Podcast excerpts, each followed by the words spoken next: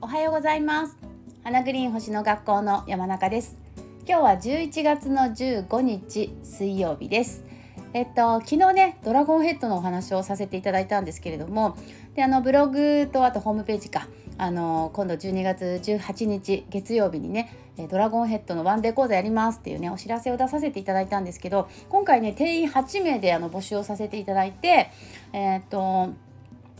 もうなんかすでに5名5名、うん、5名様からあのお申し込みをいただいてですね。で皆さんあの午前のドラゴンヘッドと午後の、えー伝統先生術のハウスでね読み解くあの2024年の運勢っていうそのワンデー講座午後やるんですけどね。両方セットであの受講したいですって申し込んでくださっていて。だからあのどちらも午前も午後もどちらのワンデー講座もあと3名様ずつ、えー、今募集してるんですけれども今日はちょっとその午後の方の、えー講座のねお話を、えー、ちょこっとさせていただきたいかなと思うんですけどあの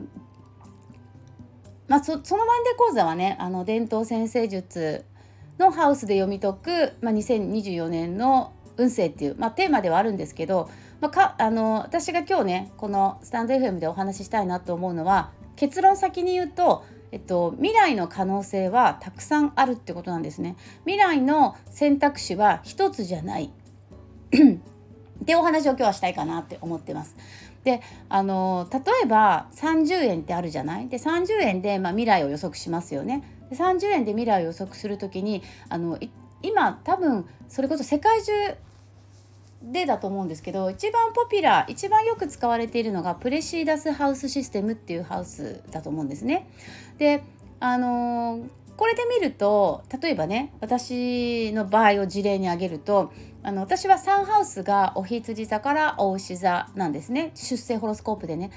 出生ホロスコープでサンハウス何座かなっていうとお羊座とお牛座がこうまたがってる感じなんです。で今トランジットの木星ってお牛座にあるからなんか私のプレシーダスハウスシステムハウスシステムで、えー、未来予測をするとね今私のサンハウスに木星お牛座9度今お牛座9度にあるトランジットね動いてる木星ねね、だから皆さんも自分の出生ホロスコープのお牛座9度が何ハウスにあるのかっていうのをこう探してみてね。みんなさアセンダントが星座が違うからプレシジダスハウスシステムだとね。だからアセアセンダントが違う生まれた時間であの決まるのでだからその大牛座の9度っていう位置がさ上の方にある人もいれば下の方にある人もいるわけよね。私は下の方にあるんですけどサンハウスね。でそれちょっとね探してみてください。是非ね。でその大牛座の、えー、8度違う大牛座の9度っていう木星が入っているハウスが今広がるしそこに恵まれるし、ね、そこでいろんなものがこう拡大発展成長していく時ですよって、まあ、未来予測的に読むことができますで私の場合を事例に挙げるとサンハウスに今木星私の出生ホロスコープのサンハウスに木星が入っているので私はサンハウスを今広げる時だし、ね、サンハウスのことをやるとすごくいいことがいっぱいあるよって読めるわけ。あなるほどってね。それはそれすごい納得。なぜかっていうとサンハウスって初対面っていうねあのキーワードがあるんですけどもうめちゃくちゃ初めましての出会いが多いんですよ今年。びっくりするぐらい。今までのうちのお客さんの感じでいくと、えーまあ、9対1ぐらいな感じで9割リピートのお客様で1、まあ、実はねその割合は意外と変わってないんですけど多分オンラインサロンたくさん増やしたからねこうなんていうか絶対的な人数が増えてるのでっていうことがあるんだけどでもそれにしてもねあのご新規のお客様が本当に多くて、まあ、サンハウスも苦戦なのでね私今、うん、だから初めましての出会いが多いのかなと思ってるしまあ、サンハウスってあのそれこそ情報伝達とかねあの情報収集とか、えそういうあのキーワードもあるから、まあ、だから新しい SNS をいろいろ使ってみたりとか新しいオンラインサロンを始めてみたりとかね今私がやってるのはこのサンハウスに木星があるから、まあ、それを意識してやってるんですけどでそうなるんだけどこれねそれこそ今度その12月18日月曜日の、えー、午後1時半からやるねワンデー講座で取り上げる伝統先生術のハウスっていうのはこのプレシーダスハウスシステムではなくってホールサインハウスシステムっていうのを使うんですね。でこれがその伝統先生術では主流だったっていうわけ。ねえそうなんですよ。だからそのハウスシステムっていうのがさそもそもいっぱいあるんですよね。1個じゃないっていうか。だから、あのー、いろんなハウスシステムで、ね、こう自分のホロスコープを出してみるとこう天体が入るハウスが変わるわけ。ってことはさじゃあ例えば私の事例でね、えー、お話しするとさっきねサンハウスに今木星がありますって言ったんだけどプレシーダスだとねでもこれねあの伝統先生術の、え、ホールサインハウスシステムでやると私の場合は木星が5ハウスなんですよ。全然違うじゃんサンハウスと。ね5ハウスに入ってるの今。だから来年5月にね今度トランジットの木星は双子座に行くから。そうするとプレシーダスで見れば今度4ハウスを広げていく時。でもホールサインで見れば今度、えーと、双子座を広あ双子座じゃない6ハウスを広げていく時ってなるわけ。もうハウスがさ2つもずれちゃってるんですよね。全然違いますよね。印象っていうか、まあ、やることも違ってくるし。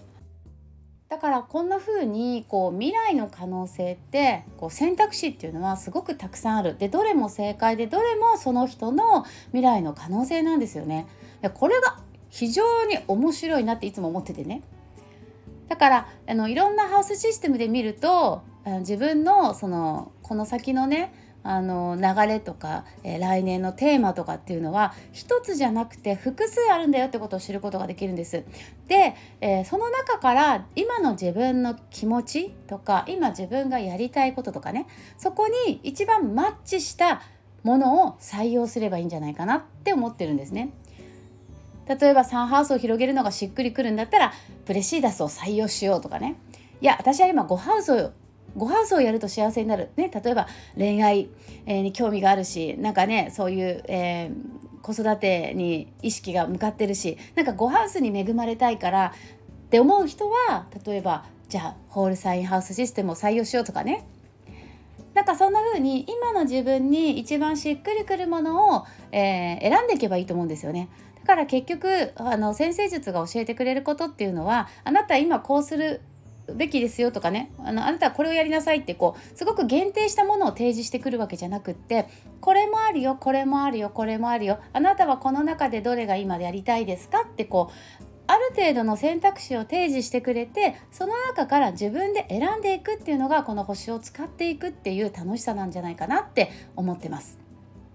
だからね先生術ってこう水亀座のねあの世界っていう風に言われますけどやっぱ水亀座っていうのは自己責任自由があるけど自己責任ね。自己責任の上に成り立つ、え自由な、え世界っていうまあ本当にそうだよねって思いますね。だからやっぱりこれから風の時代そして水亀座の時代になっていきますから自分で選ぶ自分で決めるねそうっていうことがすごくいろんな意味で、えー、重要になってくるのではないかななんて思ってます。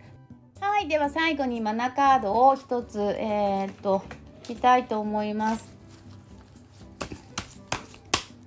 あさっきのねワンデー講座募集中なのでよかったら ホームページ見てください。あのこの多分スタイフのプロフィール欄にもリンクがあると思うんであのホームページのね。はい。12月18日ね。じゃん。今日はこれじゃ。おおおお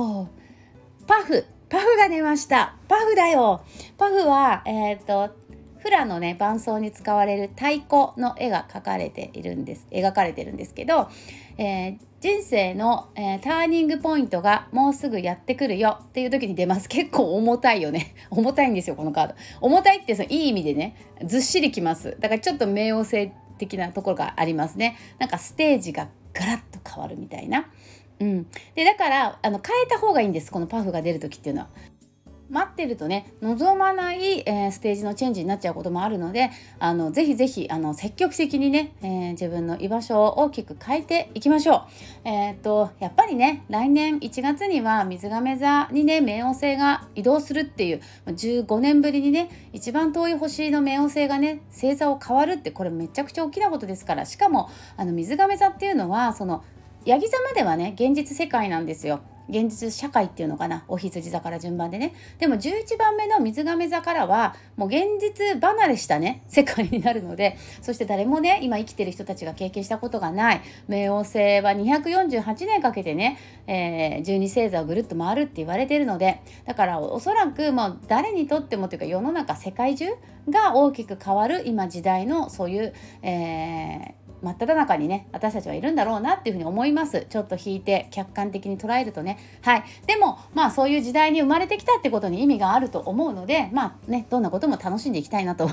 思っています。星があればはい。何も心配ないっていうね。はい。そんな風に思ってますので皆さんどうぞ今日もね、えー、楽しくあの過ごしていきましょう。はい。今日も最後まで聞いていただいてありがとうございました。どうぞ素敵な一日をお過ごしください。